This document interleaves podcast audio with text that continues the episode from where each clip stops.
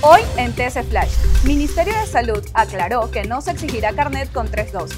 La institución había anunciado que desde el 18 de abril se pedirá el documento para el ingreso a establecimientos comerciales y actividad no esencial. Pablo Celi cumple arresto domiciliario y porta grillete electrónico.